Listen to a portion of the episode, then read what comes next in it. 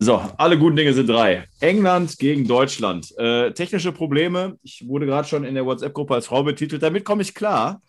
Ähm, denn meine beiden netten Freunde, wie man hier gerade sieht, äh, sind natürlich schon auf Zoom, äh, ja, sind schon Routiniers. Ne? Ich muss sagen, meine erste Folge hier auf Zoom, äh, bin ein bisschen aufgeregt und äh, der Laptop glüht schon. Äh, aber wir sind jetzt da zu dem wunderschönen Thema England gegen Deutschland, wo ich natürlich auf der Seite der Engländer sein werde, die äh, ich würde ich einfach mal als Einschätzung, ich höre dem Timo, den verliere ich so ein bisschen an Deutschland, hat aber was pro für England und den Mike würde ich sagen, ist klar für Deutschland. Aber das werden wir ja gleich sehen. Also ich begrüße jetzt erstmal kurz meinen Sonnenschein, den Timo, ich grüße dich. Guten Tag, Sebastian. Äh, danke, dass du Zeit gefunden hast für uns beide hier. Ne? Ja, natürlich. ihr, habt ja, ihr habt ja vor allen Dingen jetzt auch schon zehn Minuten schon gewartet, bis hier das Zoom-Meeting mal losgeht. Ja, und dann habe ich natürlich jetzt noch den Promi hier, ich meine, eingeflogen, denke ich mal, nachdem er im Audiobeweis äh, zu hören war. Ne? Also muss man ja sagen, also bei vollem Terminkalender bin ich froh und es tut mir auch leid. Ich denke mal, bei den Sachen, wo du sonst so mitmachst, da geht das alles, da kriegst du auch Catering und so.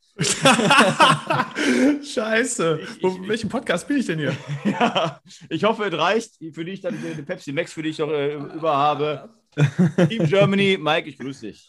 Team Germany, Mike, ich grüße dich. Ja, ey, schönen guten Abend, Leute. Grüß dich, Timo, grüß dich, ähm, Marlon, a.k.a. Marlon. Sebastian. ja gut, erstmal muss man sagen, ihr habt zehn Minuten auf mich gewartet, weil ich war leider zu spät heute. Ähm, dann haben wir nochmal zehn Minuten auf dich gewartet und jetzt haben wir halb zehn. Von daher, ich freue mich drauf. Coole Runde, geile Leute, geiles Thema. Wird, wird spannend, denke ich jetzt vielleicht schon mal um zum Einstieg, hat zwar nicht mit, dem, äh, mit der Nationalmannschaft, wo es heute ein bisschen umgehen, äh, drum gehen soll, zu tun, aber eventuell ein bisschen mit der Liga. Es war ja eigentlich im Gespräch, dass Xabi Alonso äh, bei Gladbach Trainer werden soll. Der hat jetzt aber bei Real Sociedad verlängert. Jetzt ist die Frage, vielleicht auch einmal Attraktivität Bundesliga. Ähm, Wäre jetzt zum Beispiel Liverpool der Posten vakant gewesen. Ich glaube, da wäre die Wahrscheinlichkeit höher gewesen, dass Xabi Alonso hingegangen wird, auch mit seiner Vergangenheit. Aber äh, ja, würdet ihr sagen, dass Xabi Alonso rein aus, dass er sagt, die Bundesliga ist nichts für mich? Oder dass er wirklich sagt, ich bleibe bei Real Sociedad in der zweiten Mannschaft lieber? Ich fange mal an, der Mike. Ich glaube, wir haben im Vor Vorbericht, würde ich das jetzt mal nennen, wo wir noch nicht aufgenommen haben, schon mal über Gerüchte diskutiert. Ja. Und ich glaube einfach nur, das hat nichts mit Attraktivität zu tun, sondern ich glaube einfach, äh, in der aktuellen Lage bei Borussia Mönchengladbach werden so viele Namen reingeworfen, äh, mich hat gewundert, dass nicht Peter Neurohrer sich da auch beworben hat. hat Von daher glaube ich einfach, dass vielleicht nichts mit der Attraktivität zu tun hat von Borussia Mönchengladbach, sondern dass es einfach nur ein wildes Gerücht gewesen ist. Und dementsprechend ähm, glaube ich auch nicht, dass ähm, beim FC Liverpool Xabi Alonso Ja gesagt hätte, weil bevor der beim Liverpool installiert wird, äh, ist Steven Gerrard auf der Trainerbank. Ja, das sowieso. Ja, also zu Peter Neuruhr muss man ja sagen, äh, man munkelt, auch für Geschäftsstelle in Gelsenkirchen hat man ihn letzte Woche gesehen, als er die Autoreifen von Gramozis zerstochen hat. Ähm, ich glaube, ich glaub, der ist mit der Harley weggefahren danach, ne, ja. ne, glaube ich. Ne? Ich glaube, eher auf Schalke würde er sich sehen. Also erstmal finde ich es interessant, dass du Gladbach mit Liverpool vergleichst. Also entweder machst du Liverpool schlechter oder du machst Gladbach stärker weil eigentlich sind beide keine Kragenweite. Und ich glaube, es ist immer ein Unterschied, ob Xabi Alonso ein Angebot von Gladbach oder von Liverpool hätte. Äh, ansonsten kann ich dahingehend Timo nur beipflichten. Und wenn ich jetzt spanischer Trainer, Schrägstrich deutscher Trainer wäre, bevor ich jetzt meine erste Profistation in der ersten Liga im Ausland mache, glaube ich, versuche ich im Inland ein bisschen an Erfahrungen zu sammeln. Auch wenn er in Deutschland gespielt hat und auch wenn er wahrscheinlich auch relativ, relativ gut Deutsch spricht, würde ich auch in Sociedad bleiben, ähm, zumal wahrscheinlich es nicht lange dauern wird, bis er irgendwann erster Trainer von Real Sociedad wird. Also alles richtig gemacht, Xavi. Ja, wir sind mal gespannt, wer da bei Gladbach Trainer wird, aber passt ja jetzt dann doch nicht mehr. Das wollen wir nicht ausführen, war einfach nur mal so eine kleine News am Anfang hier. Ähm, ja, wir fangen mal mit der A-Nationalmannschaft an, würde ich sagen. Ähm, erstmal vielleicht von euch, ich, Timo auch gerade kurz im Vorgespräch, hat aber offen zugegeben, dass er das Spiel gar nicht gesehen hat, was ja auch nicht schlimm ist. Äh, Mike, hast du das Spiel gesehen? Fandest du die Leistung überzeugend? Bist du, äh, also was ich heute so gelesen habe äh, im, im, Netz, äh, war eigentlich dass alle ziemlich, ziemlich zufrieden waren, unter anderem auch Uli Hoeneß, ne? Ja, also ähm, ich habe das Spiel gesehen. Ich habe mhm. aber die Vorberichte zum Beispiel nicht gesehen und ich habe die Nachberichte nicht gesehen. Das war ein bisschen ärgerlich, weil äh, ich sag mal, alleine ähm, durch Don Uli Hoeneß sollte man auf jeden Fall die, die Länderspiele zumindest jetzt aktuell verfolgen. Wobei ähm, ich da auch ehrlich sagen muss, wir werden ja wahrscheinlich im Laufe der Sendung darüber sprechen. Äh, die WM-Qualifikation werde ich mir wahrscheinlich nicht anschauen, aus dem einfachen Grund, weil ich die Weltmeisterschaft nicht schauen werde. Also warum soll ich mir dann Länderspiele angucken? Ich schaue es mir jetzt an, A, weil in Duisburg stattfindet und B, weil halt die Europameisterschaft vor der Tür steht. Und dann ist es halt dahingehend ein, ähm, Gradmesser, ja, wie, man schon mal, wie man schon mal sehen kann. Ja, Spiel an sich, du, also ähm, ich würde der Sache nicht viel beimessen, weil Island hat in der, in, der, in der Nations League alles verloren. Also die haben keinen Punkt geholt. Das heißt, die sind einfach nicht auf dem Niveau gerade, auf den sich Deutschland, England, Frankreich etc. dann sehen möchte. Das heißt, du musst die schlagen. Ähm, möchte jetzt aber auch nicht schlecht reden. Die, Deutschland war engagiert, Deutschland hat gut nach vorne gespielt. Wir haben fast nichts zugelassen.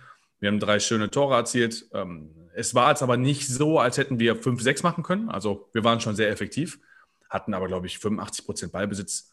Gefühlt hat Kimmich alle drei Sekunden Ball gehabt. Also ja, war ein solides Spiel, gutes Spiel, aber es war halt auch nur Island, ne? Ja, Kimmich hat mehr Pässe gespielt als die ganze isländische Nationalmannschaft. Also es ist kein Spaß, das war wirklich so. Oder Pässe, die angekommen sind. Ähm, deswegen auch die Frage, ähm, weil Island hat man, das wurde gestern thematisiert im Spiel, hat man ja im Kopf als äh, Prüfstein durch das, durch das Turnier 2016, aber da wurde ja auch ganz klar gesagt, äh, von dem Team 2016, fünf Jahre her, war irgendwie noch 70 Prozent der Mannschaft, äh, ganz viele über 30, ähm, weil man auch einfach in Island erstens keinen Nachwuchs hat, sehr wahrscheinlich, und zweitens auch so dieses, den kann ich nicht zu Hause lassen, der hat so viel für unser Land geleistet. Ähm, parallel, um vielleicht das mal direkt mit reinzunehmen, gewinnt halt England gegen San Marino 5-0. Gut, San Marino ist nochmal was ganz, ganz anderes als Island. Da spielt ja wirklich, glaube ich, keiner in der Profimannschaft irgendwo. Ähm, aber ich sag mal, Qualifikation, um das vielleicht mal aufzugreifen, äh, die, wenn du die Gegner siehst, bis auf Rumänien, ist da eigentlich nichts ein Prüfstein, oder? Also da kann man eigentlich, muss man alles weghauen, oder? Also wirklich weghauen, im Sinne von 5-6-0, oder? Ja, ja ich, ich lasse dir, Timo, gerne Vortritt. Nee, ich lasse dir ja, einen Vortritt. Ich habe gerade so viel gelabert. Alles gut, alles gut. Nein, da, da bin ich äh, voll bei dir. Ich wollte jetzt schon wieder sagen Marlon, äh, Sebastian. Weil ähm, ich sehe das ähnlich wie Mike. Äh, irgendwie fehlt mir da so das gewisse Flair im Moment, äh, die, die, die gewisse ja, Leidenschaft. Für mich ist es im Moment so ein Trott, auch mit äh, Hinsicht auf WM Katar. Jetzt hat der äh, Yogi gesagt, dass er aufhören wird ja, irgendwie ist es, packt es mich nicht so im Moment, äh, Länderspiele zu gucken, muss ich ganz ehrlich gestehen. Und dementsprechend glaube ich, dass die Spiele gegen äh, die vermeintlich kleineren, für mich zählt Rumänien auch noch zu, zu einem kleineren Land, äh, ja, jetzt nicht so attraktiv sind. Ja, Rumänien ist so maximal los Top 3, ne? Sagen wir mal, ja. für mich jetzt, ne? Wenn ich jetzt sagen wir mal eine EM-Runde sehe, dann sagen wir mal auf Champions League-Niveau, ne? Wenn man sagt, man macht so ein paar Lostöpfe, vier Mannschaften in der Gruppe, dann ist für mich Rumänien so Top 3 und machen wir uns jetzt nichts vor, die haben zwei, drei gute junge Leute und das war dann auch schon, ne? Die, was man nicht unterschätzen darf, ist für so ein Land wie Rumänien oder auch für Nordmazedonien zum Beispiel, das sind halt dann gegen Deutschland die Spiele des Jahres, gar keine Frage. Dementsprechend haben die dann auch ein bisschen mehr Motivation. Gerade wenn du jetzt in Bukarest spielst, dann ist das sicherlich auch äh, ein bisschen schwieriger. Wir erinnern uns auch an das Gegurke gegen die Ukraine in Kiew. So, und ich erwarte jetzt kein riesen Feuerwerk da. Warum ich kein Feuerwerk erwarte, da werden wir gleich drauf kommen.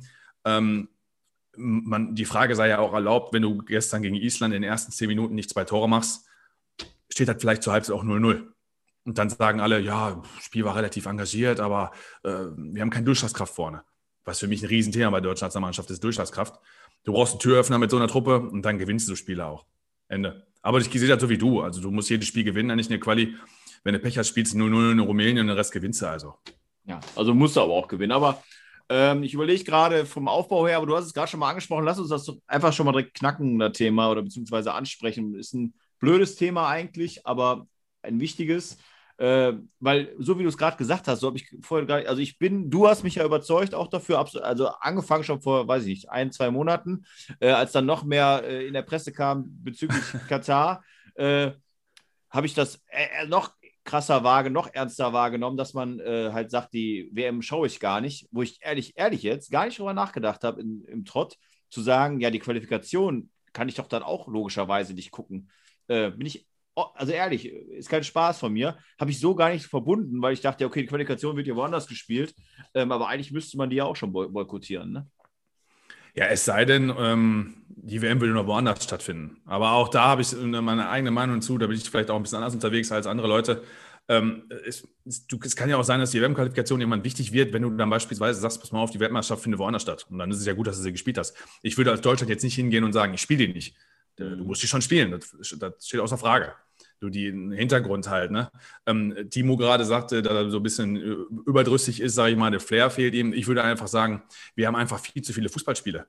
Mhm. Und deswegen sagst du dir halt, boah, muss ich jetzt in der Nationalmannschaft noch irgendwie gucken, zieht irgendwie nicht. Ne? Und ab 2024 haben wir noch 100 Champions League-Spiele mehr im Jahr. Also, ja, das, äh, da müsste man eine eigene Sendung eigentlich mitfüllen. Ja, ja, aber so viel halt zum Terminkalender. Du bist halt übersättigt mit Fußball, ne? Und da hast du einfach keinen Bock mehr drauf. Das, das nehme ich für mich ja auch wahr. Aber ich sag mal, äh, Mike, also wir sind einer Meinung und ich wirklich ziehe das auf jeden Fall auch durch, ähm, dass ich die WM nicht gucken werde. Äh, mit Timo, mit, wir haben noch gar nicht drüber gesprochen. Guckst du die WM in äh, Katar? Oder würdest du auch sagen, ich boykottiere? Ja, ich würde jetzt nicht sagen, dass ich boykottiere, aber es ist so ähnlich wie der Mike dann sagt, äh, irgendwann hast du eine Reizüberflutung vom Fußball hier, Fußball da. Und ich denke mal, äh, dass bei mir vielleicht dann nebenbei, wenn ich mal äh, zu Hause mit meinem Mäuschen auf der Couch liege, äh, da Fußballspiel läuft. Aber so explizit, wie gesagt, bin ich absolut gar nicht in der Stimmung, einfach aufgrund der Corona-Pandemie, leere Stadien und der anderen ganzen Nebenkriegsschauplätze. Wie gesagt, das war schon mal intensiver. Mike, würdest du denn sagen, oder ich sag mal, deine Einschätzung, ist ja doch ein fettes Thema. Und wenn man auf Instagram unter Spox und die ganzen Seiten, die es halt gibt, oder Kicker unterwegs ist, dann sind ja viele der Meinung zu sagen, jetzt ist mal in der Zeit, ein Zeichen zu setzen. Jetzt mal realistisch eingeschätzt, was glaubst du, wie wird es aussehen? Wie viele Leute werden wirklich das durchziehen und sagen, ich schaue mir davon nichts an, ich konsumiere das nicht? Boah, das ist ganz schwierig zu sagen. Also ich denke schon natürlich, dass der Großteil schauen wird. Ich werde ich es auch übrigens niemandem vorwerfen. Ne? Also wenn ich äh, äh nächstes Jahr im Dezember 2022 zu 25 ähm, verschiedenen, äh, sagen wir Public Viewing äh, Geschehnissen eingeladen wäre, äh, in der Hoffnung, dass wir wieder dürfen, mhm. dann werde ich da niemanden Vorwurf machen. Also jeder kann es ja gucken. Ja, es gibt ja auch Stimmen, die jetzt gerade sagen, Fußball verbindet die Welt. So, wenn du das jetzt boykottierst beispielsweise, dann ähm, würde der Fußball seine Botschaft verlieren. So, das, so Leute gibt es ja auch. Das ist halt nicht meine Meinung. Und ich gehöre jetzt nicht irgendeiner Sekte an, die jetzt rumläuft und ähm, als Fahnenträger die Leute ansteckt und sagt, guck die WM nicht. Ähm, ich habe mich halt mit dem Thema schon 2014, 2015 beschäftigt, als es halt so eine ZDF bzw. ARD, ZDF-Doku gab, wo die schon die Räumlichkeiten der, der Arbeiter dort halt äh, beleuchtet haben. Und ähm, was ich einfach, was einfach das, das, das Krasse ist nicht mal diese 6.550 Toten, das schon schlimm genug ist. Das ist ja auch nur die offizielle Zahl, wer weiß, wie viele es überhaupt sind. Das Krasse ist, wenn dann halt äh, das Land hingeht und sagt, ja, 6.550 Tote sind ja im Vergleich von einer siebenstelligen Summe, die wir an, wenig. die wir an Arbeitgebern, äh, Arbeitgebern, an Arbeitnehmern durchgeschleust haben, ist das ja wenig. Also man müsste sich mal überlegen, Deutschland würde jetzt äh, Bauprojekte, sagen wir mal, ein mitteleuropäisches Land würde Bauprojekte haben. Fünf, sechs, sieben, acht Stück über zehn Jahre. Meinst du, da wäre eine siebenstellige Summe an Arbeitnehmern beschäftigt? Also allein, allein, dass die, das muss man sich mal überlegen, allein, dass die über eins, zwei, drei Millionen Menschen da beschäftigen müssen, weil die wahrscheinlich mit angeknacksten Rippen, äh, verknacksten Rücken, äh, Knorpelschaden im Knie, was weiß ich, mit welchen Verletzungen nach Hause müssen. Mhm. Also es ist ja, das muss man sich mal, also, da, da siehst du einfach mal, auf welcher Sphäre, die leben irgendwo da oben, da kommt lange nichts, dann kommen wir, da kommt lange nichts und dann kommen die Kollegen aus von den Philippinen, Sri Lanka etc. Und ich will nicht mit der Moralkeule schwingen, aber das, ja, das muss man sich mal reinfahren. Du denkst ja auch irgendwann, also die, sorry, die Grenze ist schon lange erreicht. Ja, du hast jetzt auch während Corona, hast ja jetzt auch gedacht, ja, das wird weniger an Kohle oder die Ablösungen werden weniger oder erdet den Fußball. Dann kommt die Conference League und dann kommt die Champions League Reform 2024. Also Leute. Ja, United, United wohl, das wohl relativ, äh, also auf das Thema Premier League dann, United soll wohl für Lorente von Atletico ein 80 Millionen äh, Angebot vorbereiten. Also da sind wir ja eigentlich schon wieder da, wo wir auch vor Corona waren, also nichts mit runterfahren. Ne? Äh, ja, was halt auch äh, nochmal zu der WM zu sagen ist, ähm, weil du gesagt hast, abgesehen von den ganzen Menschen, die halt da, also die eingestellt werden, äh, siebenstellig, äh, die Ausgaben für die sind sehr wahrscheinlich auf dem Niveau in Europa von 100.000 äh, Arbeitern irgendwie, was da bezahlt wird. Also eigentlich, ja, gibt es für mich da auch keine zwei Meinungen und das meine ich gerade vollkommen ernst, äh, auch wenn ich sonst immer sehr viel zynisch rede und ironisch. Da muss, wenn man nicht drüber nachdenkt, da muss man vielleicht auch mal Augen öffnen und das öfter thematisieren. Aber vielleicht sollten wir das, eigentlich ist, die haben wir ja eine andere Über, äh, Überschrift, aber ich glaube, wir haben da echt alles zu gesagt, was man sagen kann. Ähm, ja, hoffen wir mal, dass das äh, ja, vielleicht auch gekippt wird und wir doch in einem anderen Land die WM sehen. Lass uns aber zu den Mannschaften kommen. Ähm, und du hast gerade schon eigentlich mein Hauptplus für England angesprochen, äh, halt die Durchschlagskraft im Sturm. Calvert Lewin hat jetzt getroffen, ob es San Marino ist oder nicht, aber in der Liga trifft er. Du hast einen Harry Kane. Ähm, was hat Deutschland da zu bieten? Offene Frage. Timo Werner, Und dann kommt, ähm, ja, lange nichts, würde ich jetzt mal sagen. Und äh, ich bin ja auch kein Timo Werner-Fan, muss ich sagen. Für mich ist Timo Werner ein sehr, sehr guter Spieler. Aber für mich ist es nicht der Torjäger, wo du sagst, immer, da müssen Leute Angst vor haben, weil im Vergleich zum Beispiel, für mich war immer ein Miroslav Klose als Beispiel in Deutschland, der wurde immer genannt und war immer gefährlich. Dann für mich, äh, ähnlich wie Mike das sieht, fehlte einfach die Durchschlagskraft und ich glaube, da kommt auch absolut kaum jemand nach. Ich, ich bin zum Beispiel ein großer Befürworter von Max Kruse, ähm, der für mich ein Unterschiedsspieler ist, auch wenn er nur bei Union Berlin sp spielt, aber dennoch ist auch Max Kruse nicht äh, oder hat nicht so eine Klasse wie jetzt ein äh, Harry Kane oder Miroslav Klose, wovon ich gerade geredet habe. Habe ich mir sogar auch notiert äh, mit Max Kruse, aber Max Kruse ist kein Mittelstürmer. Ne? Also Max genau. Kruse ist auch kein Mittelstürmer bei Union Berlin. Also ich sag mal, was, was Sebastian hier anspricht, ist ja klar die Mittelstürmerposition. Da habt ihr sogar noch zwei gute, Calvert Lewin und Harry Kane, muss man ganz klar sagen. Ja, ich sag, äh, sorry, Rashford könnte man noch vorne reinschmeißen und die Ollie Watkins ist jetzt so ein Newcomer, der ist, aber den lassen wir mal außen vor, aber sorry, ich wollte ihn, habe ich schon Nö, nö, nö, Rashford hast du recht, der kann ja auch, ist ja auch total variabel einsetzbar, ne? Ja. Also gefühlt in der Form seines Lebens könnte auch noch ein Außenverteidiger meme. Also ja. ist auf jeden Fall, auf jeden Fall ein Brett, der, der Kollege und das ist halt das Problem, was Deutschland jetzt schon seit drei, vier Jahren hat, dass wir eigentlich keinen Mittelstürmer haben. Ne? Also ich meine, gestern war mehr oder weniger Gnabry, der auf dem Zentrum gespielt hat, dann war ein bisschen Harvards, der im Zentrum gespielt hat, haben sie sich halt ein bisschen abgewechselt ja, ist halt kein, ist halt kein Mittelstürmer so. Ne? Und das ist das, was ich meine. Wenn du halt diesen Türöffner nicht hast, ein bisschen Glück am Anfang, Gegner igeln sich ein, dann wird es halt ohne, ohne, ohne kantigen Mittelstürmer, der halt vor allen Dingen mit dem Rücken zum Tor, das ist ja das Wichtige, ne? Mit dem Rücken zum Tor ähm, vollstrecken kann, gut spielen kann, schwierig. Was, was halte ich, also ich bin ja großer, weil 60 aber auch wirklich nicht mit der 60-Brille äh, ein äh, Volland-Fan. Wäre das so ein Typ oder nicht? Ich übernehme mal, Mike, absolut nein. Weil okay. für mich kommt äh, Volland, äh, ja, für mich ist Volland eine Art auch Timo Werner, vielleicht ein bisschen bulliger, aber er hat jetzt keine Statur wie, wie was soll ich sagen, hier in Holland äh, schimpfen sie, weil Wehkost nicht mitgenommen ja. worden ist. Ja, als Beispiel. Türkei, ja. Aber das, das, ist ja auch das, äh, was Mike sagt. Ich glaube einfach in den letzten Jahren äh, durch die ganzen äh, Fußball- und Nachwuchsleistungszentren und äh, angefangen mit Guardiola, falsche Neun, hat sich der Fußball halt äh, diesbezüglich entwickelt, dass man keine richtigen Mittelstürmer mehr produziert, will ich das jetzt mal nennen. Und äh, ja, die Quintessenz ist einfach, dass Deutschland für mich auch äh, ohne richtigen, kantigen Stürmer spielt, wo, wo, wo, wie Mike gesagt hat, auch mal ein langer Ball kommt, ein Kopfballduell gewonnen wird, eine Ablage, vorne den Ball festmachen, sondern es ist einfach alles viel Umschaltspiel und viel klein-klein. Und ich glaube, gerade äh, gegen kleine Gegner, wie jetzt zum Beispiel ähm, Island, wenn der Türöffner nicht da gewesen wäre, kann es dann schon mal brenzlig werden, wenn, man, wenn der Gegner lange 0-0 steht oder wenn es lange 0-0 steht. Ja, zumal ja auch nach der Pause, das muss man mal sagen, ich, wie gesagt, gar nichts negativ bewerten. Es war ein absolut solider bis guter Auftritt von der deutschen Mannschaft gestern ähm, von A bis Z. Die erste Viertelstunde nach der Pause war zum Beispiel Käse. Ne? Also, ähm, nachdem Island gemerkt hat, pass mal auf, wir können Deutschland auch mal ein bisschen höher anlaufen, wir haben nichts zu verlieren, dann kriegt Deutschland Probleme. Also, nehmen wir mal den, will, will, möchtest du jetzt eigentlich über den Sturm sprechen? Möchtest du über den Kader sprechen? Äh, ja, wir können beim Sturm bleiben. Ne? Wir können, ja, kannst aber, kannst aber auch in, kannst ruhig schon. Äh, äh also die, die, ne? die, Stärken, die Stärken des deutschen Kaders liegen ganz klar im zentralen Mittelfeld. Also wer, wer, wer was anderes behauptet, ähm, liegt falsch. Ich bin erstmal froh, dass er gestern auch 4-3-3 gespielt hat. Ne? Meistens hat er ja 2020 3-4-3 gespielt, wo ich mir, wo ich mir am Kopf gepackt habe, weil wo Deutschland halt sehr, sehr stark ist, ist zentral du hast Goretzka, du hast äh, Kimmich, du hast Gündogan, du hast Groß, du hast ein Neuhaus, ein Harvards könnte da spielen.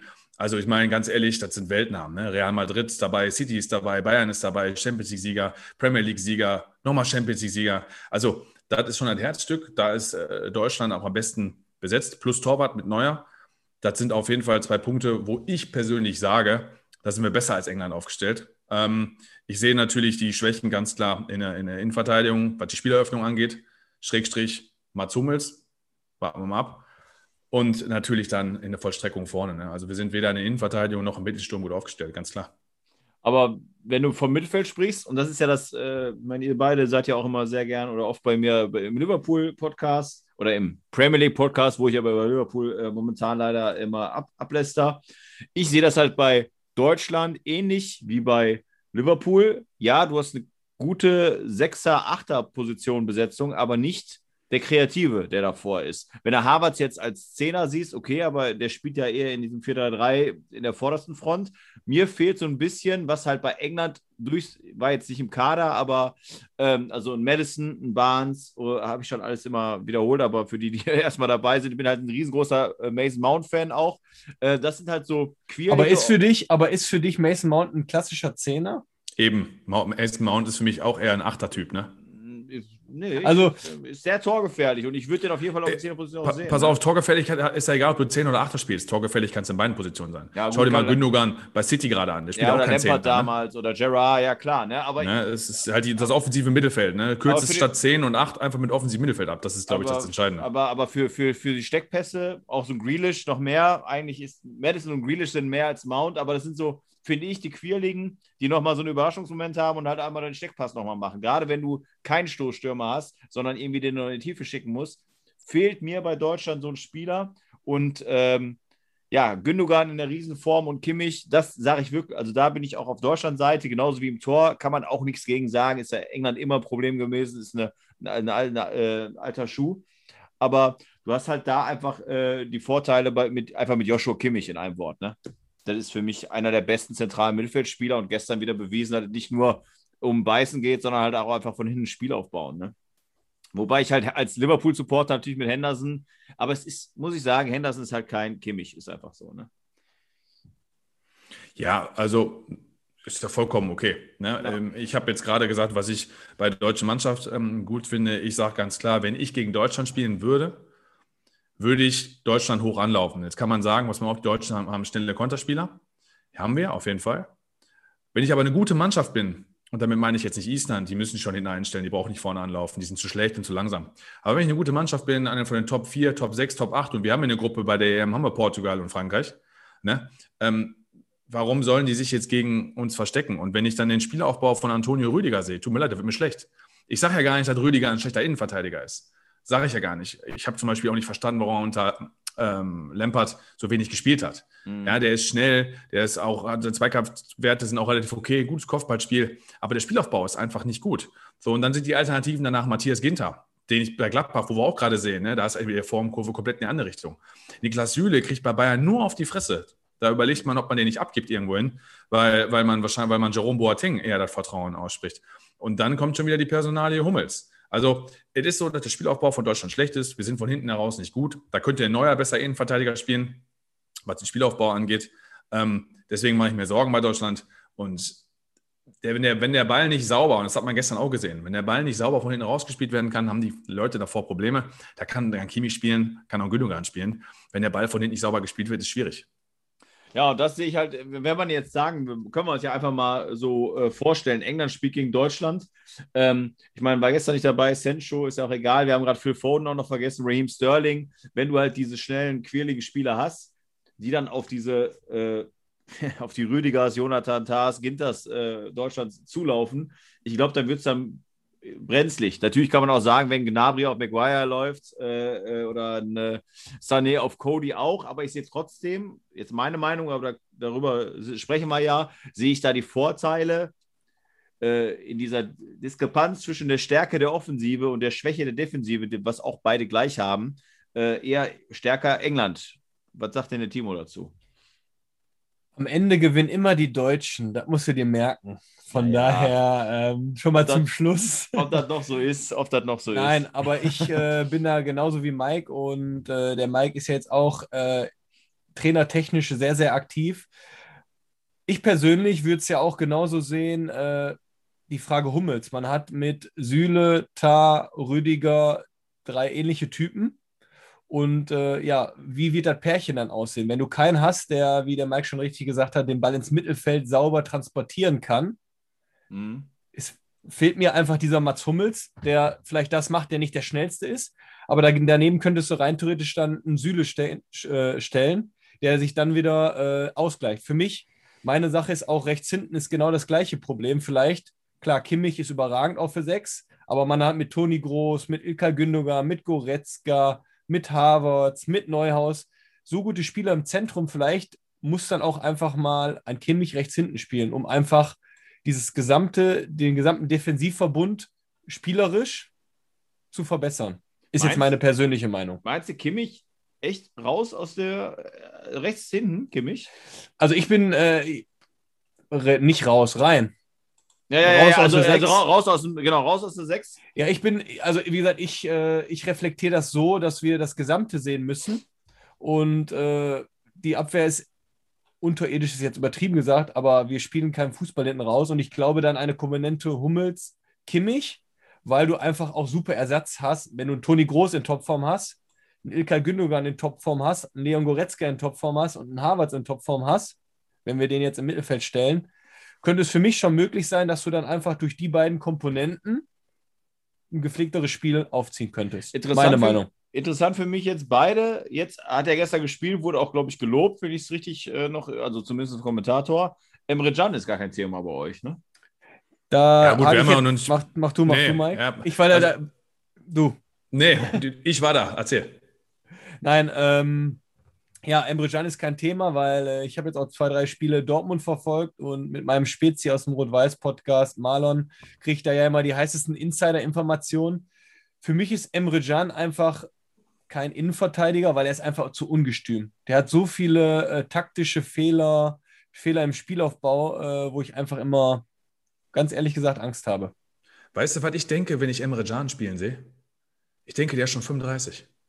Warum? Der, der spielt, als wäre der schon körperlich über seinem Zenit. Es hat bei mir, wenn ich den spielen sehe, hat das immer so Parallelen, als musste er sich gerade extrem anstrengen, um in den Zweikampf zu kommen. Extrem anstrengend anzulaufen. Extrem anstrengend, überhaupt ins Spiel reinzukommen. Ich finde, der Bewegungsablauf von ihm ist nicht rund. Das sieht nicht flüssig aus. Wenn er plötzlich andere Welt vier, fünf Meter, dann legt er sich den Ball zu weit vor. Das, dann, das kommt, dann, dann kommt er nicht hinterher. Dann ja. kommt er nicht hinterher. Das ist eine, das muss ich sagen, ist eine Katastrophe. Emre Can würde ich mitnehmen, da, da zitiere ich den Kommentator von gestern, weil der viele Positionen spielen kann. Also er hat ja beispielsweise gestern, wenn alle Stricke reißen, hinten links ein solides Spiel gemacht. Und als Außenverteidiger, da kannst du ja auch mal einen verstecken. Wenn du einen Sané vor dir hast, den du sagst, pass mal auf, du beackerst die Offensivseite halt alleine und der hat einen guten Tag, dann ist das scheißegal, wer hinter dem spielt.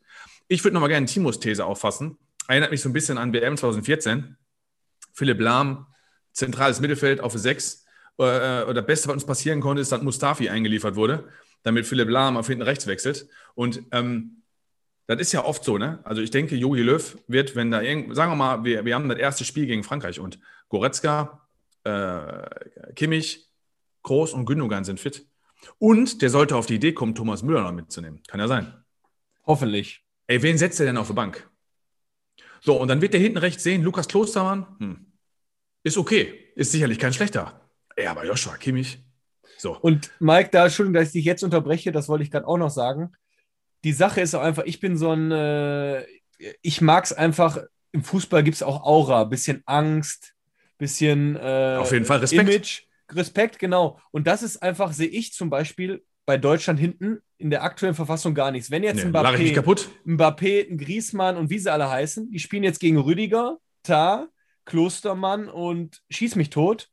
Das ist doch was anderes, als wenn man gegen äh, Hummels spielt, gegen, okay, Boateng ist jetzt ein bisschen in die Jahre gekommen, aber trotzdem hat dieser Name einfach noch eine gewisse Ausstrahlung und ich glaube, gerade im Fußball kommt es dann darauf an, zu funktionieren, wenn es darauf ankommt. Und ich glaube, diese Spieler, ähm, ähnlich wie in Spanien, Sergio Ramos, der ist auch schon 35, aber jeder Stürmer hat Angst, weil dann Sergio Ramos steht. Fertig aus Nikolaus. Ich würde nur eine Sache dazu noch sagen. Sollte die Viererkette, ich hoffe, wir spielen Viererkette übrigens, ich halte es auch nicht für ausgeschlossen, wenn man Dreierkette spielt. Das ist übrigens auch ein K.O.-Kriterium für England gerade, aus meiner Sicht. Ähm, sollte wirklich Kimmich hinten rechts spielen und Hummels rechter Innenverteidiger, dann musst du natürlich, und erstmal schaue ich die beiden Spieler dafür an, die sind alt genug, die sind lange dabei, dass sie erfahren genug sind. Aber Hummels ist nicht mehr der Schnellste, haben wir vorhin thematisiert. Und Kimmich ist übelst offensiv stark und hat einen übelsten Offensivdrang. Der kann natürlich Mbappé und Co. auch offensiv beschäftigen. Aber ich sehe den schon am gegnerischen 16er rumtouren. Wir verlieren den Ball und Mbappé geht steil. Ne? Also da muss man natürlich auch ein Gespräch führen, so nach dem Motto, pass mal auf, gegen die anderen Gegner, Portugal und Ungarn, da kannst du gerne 80 äh, Prozent Offensive machen. Heute musst du mal ein bisschen gucken. Du hast einen Gegenspieler, der nimmt dir auf 100 Meter 15 ab. Also fahr mal ein bisschen runter und Defensive. Da ist Klostermann zum Beispiel schneller. Aber das ist nur, ist nur Randnotiz. Wenn die Zentrale, da hat Timo völlig recht, da haben wir fünf, sechs internationale Klasse Spieler. In der Viererkette nicht. Also muss Kimmich hinten rechts spielen, wenn alle gesund sind. Ich sage aber auch, ich sehe Toni Groß in der Nationalmannschaft nicht mehr so gerne auf der Sechs, muss ich auch wirklich sagen. ich bin mal auf die Champions League gespannt. Vielleicht kann er mich da einfach eines Besseren belehren, dass ich mir, dass ich in sechs bis acht Wochen einfach eine andere Meinung dazu habe. Was sagt ihr denn zu Gosens? Ja, also wie gesagt, ich fand, ich habe sogar die zwei Spiele gesehen, äh, die er gespielt hat, fand ich gut, muss ich sagen, echt gut. Ähm, ich glaube einfach, äh, man bekommt dann auch nur durch äh, konstantes Spielen in der Nationalmannschaft dann auch einen, einen gewissen Entwicklungsfortschritt. Ähm, Finde ich gut, aber haut mich, haut mich jetzt auch nicht um. Deswegen äh, bin ich da, wie wir Mike und ich gerade schon gesagt haben, wenn du vielleicht rechts hinten Kimmich hast, dann hast du äh, rechter Innenverteidiger Süle Tar, äh, Süle, Süle Rüdiger, links spielt er in Dortmund auch immer, hast du einen Hummels und vielleicht tust du da, was weiß ich, einen Halstenberg hin, ja, einen Großens. Ähm, wie gesagt, das ist halt immer von der Ausrechnung und, äh, Ausrichtung und der Taktik ähm, abhängig. Wenn jetzt ja, die Eng ja. Achso, so, ja. Nee, erzähl. Ja, erzähl, erzähl Wenn jetzt dann, ich, um mal ein bisschen wieder in den Vergleich gegen England zu kommen, ähm, jetzt durch Tuchel mit äh, Chilwell und äh, Reese James hast du da gute Leute und nicht mitgenommen. Trent Alexander Arnold, ähm, Formkrise müssen wir nicht, aus, nicht weiter drüber sprechen. Aber da würde ich doch sagen, also da müssten wir doch eigentlich einig sein, dass da die Engländer, wenn sie Viererkette spielen, was ja in England eigentlich immer so ist und bei Deutschland, dass sie da den, den Vorteil haben, oder nicht? Außer wenn Kimmich jetzt rechter Verteidiger spielt. Nein, England, England, England, eine gute Mannschaft. Also wenn Deutschland gegen England spielen würde, würde ich nicht sagen, ey, die putzen wir auf jeden Fall. Das ist völliger mhm. Quatsch. Ich bin halt, und das ist halt Typsache. Ich hasse schon Dreierkette, weißt du? Ich hasse es einfach Dreierkette, weil du, ich finde, ganz ehrlich, es ist ein Trugschluss zu behaupten, wenn du mit einer Dreierkette spielst, sprich mit einer Fünferkette, und du spielst mit zwei zentralen Mittelfeldspielern davor, finde ich, ist es ein Trugschluss zu behaupten, dass du dann sicherer stehst hinten. Denn ich sage dir, egal ob die auf zwei Innenverteidiger oder auf drei Innenverteidiger zulaufen, die gegnerische Offensive, wenn das eine gute Mannschaft ist, das ist denen doch scheißegal. Die Schnittstellen hast du auch trotzdem. Du kannst auch trotzdem da reinlaufen. Also für mich und alle predigen immer, das Verteidigen fängt ja vorne an. Aber du schwächst dich ja schon vorne, indem du dann mit, mit einer Fünferkette, sprich Pressingzone, sagst, ja, den Ball gewinne ich dann irgendwo 30 Meter vor meinem Tor. Ist das nicht viel zu gefährlich? Weiß ich nicht. Also, das ist so mein, meine Denke darüber. Wenn mir einer sagt, der spielt 3-5-2 zum Beispiel, mit drei zentralen Mittelfeldspielern davor, weil er sagt, ich, ich verzichte auf offensive Außenspieler zum Beispiel, ne, macht das Außen, hab Außen hat Loch. Das kann ich ja von mir aus verstehen. Wenn er das Spiel nach außen lenken möchte und dann versucht er mit einem Sechser und mit einem Zehner der Überzahl zu schaffen, okay. Aber alles mit zwei zentralen Mittelfeldspielern ist für mich schon No-Go. Das ist das Einzige, wann ich das spielen würde, ist äh, zehn Minuten Verschluss und ich brauche noch ein Tor und dann würde ich einen Sechser auflösen und einen Innenverteidiger auflösen und würde alles nach vorne stellen. Das würde mir noch einfallen. Aber ansonsten. Und deswegen, Guck dir Belgien an, 2018. Ey, die haben, die haben eine riesen Mannschaft gehabt bei der WM. Mhm. Und dann spielen zentral Mittelfeld, spielt Witzel mit De Bruyne im 3-4-3. Ganz ehrlich, da wäre ich vor dem ersten Spiel dahin gegangen, hätte den Trainer rausgeschmissen. Bei der Aufstellung, Banco. Da brauchst du keine Ahnung vom Fußball haben. Das kannst du nicht machen. War so, der Martinez, ne? oder? War der Martinez-Trainer, oder? Ja, genau, Martinez, ja. genau. So, und das sehe ich bei England jetzt auch gerade, ne? Denn ganz ehrlich, gestern 5-0 gegen San Marino ist locker drei, drei Tore zu wenig. Muss man ja. ganz ehrlich sagen. Ja, Deutschland hat da schon 8-0 öfter mal gewonnen, ja, das stimmt, ja. Aber war, ist halt auch mal. Wo siehst so du denn die Stärken bei England? Komm, Sebastian. Wo siehst du denn die absoluten Stärken bei England? Damit du auch mal was über England sagen kannst. Ja, also auf den Außen, weil auch, also defensiv wie offensiv. Also Sterling, Sancho, ähm, ja gut, wenn er dann halt auch außen Mount spielen haben würdest, den wir gerade gar nicht hatten, ist Phil Foden, äh, der, bei, der bei, bei City spielt und hast halt auch Reese James, den ich halt echt richtig, richtig gut finde. Ähm, und wo ich halt was halt die Diskussion offen hält, was ich aber unterschätzt finde, ist halt so jemand wie Stones. Ne? Den hatten wir auch schon im, äh, im äh, das Enfield Podcast äh, am Anfang, wo es halt um die äh, um City Stones, ging. Stones ist für mich wie Rüdiger wie Tar. Entschuldigung, dass ich das sage, auch wenn er bei Manchester City. Da sind wir wieder bei Aura. Das ist jetzt kein Soul Campbell oder Rio Ferdinand. Tut nee, das leid. auf keinen auch, Fall. Das auf keinen Fall. Und ist auch kein Talent mehr mit 26. Ich hab, bin jetzt gerade, auch Maguire ist immer, wird immer drüber gelacht, weil der so viel gekostet hat, weil er halt auch manchmal tölpelhaft aussieht. Ich weiß aber, dass er bei dem Turnier, äh, bei dem, äh, äh, gegen, welche, gegen wen hat er dann mal Kopfhaltung auch gemacht? Ist auch egal, auf jeden Fall. Fand ja, ich, ich kann mich aber erinnern. Ich, ich finde Maguire, der wird halt durch diese hohe Ablösung, ich finde aber, der wird total. Das ist kein schlechter. Ne? Das ist kein schlechter. Kann man, nicht, kann, kann, man nicht, kann man nicht, man kann nicht sagen, Maguire ist schlechter. Maguire ist nicht schlechter als Rüdiger, ist nicht schlechter als Ginter, ist auch nicht schlechter als Süle. Ja. Und deswegen sehe ich halt auf den Außen und im Mittelsturm, und das sind für mich halt schon die, die, die Positionen, die halt wichtig sind und in der Zentrale, wenn halt auch eine Henderson wieder zurück ist, wenn ich die gerade genannten äh, Kreativen noch dabei habe. Ich bin ja ein großer Curtis Jones-Fan, der jetzt in der U21 auf der Bank saß, aber das dauert ja noch ein paar Jahre, bis der kommt. Gerade haben wir auch schon besprochen, in, ob wir jetzt nur von Kane und Calvin Green sprechen. Nein, da gibt es ja noch äh, Markus Rashford. Ähm, ich glaube, dass. Äh, ich meine, Jude Bellingham und Declan Rice, auch nochmal von West Ham, die eine sehr, sehr gute Saison spielen. Ähm, Ostverteidigung, auch so ein Thema, ist der schon zu alt. Mit 30 Jahren ist Kyle Walker für mich aber auch nicht zu alt, ein richtig gutes Spiel zu machen. Und deswegen sehe ich da in dem 1 zu 1 Vergleich halt einfach in der Offensive und auf den Außen die Stärke und von der Zentrale ganz klare Sache, müssen wir nicht drüber sprechen. Äh, da ist natürlich in die Sechserposition bei Deutschland viel, viel besser. In der Innenverteidigung sehe ich jetzt so ein gleich auf. Ich habe aber noch eine Frage, die habe ich mir aufgeschrieben, bevor ich sie nachher vergesse. Ähm, Thema Torhüter, müssen wir bei England, wie gesagt, nicht drüber sprechen. Dann haben wir äh, Ramsdale, der bei Sheffield gut spielt, aber halt auch sagen und klanglos absteigt. Der wird bestimmt wechseln, aber ist jetzt auch keiner, wo du sagst, das wird der nächste.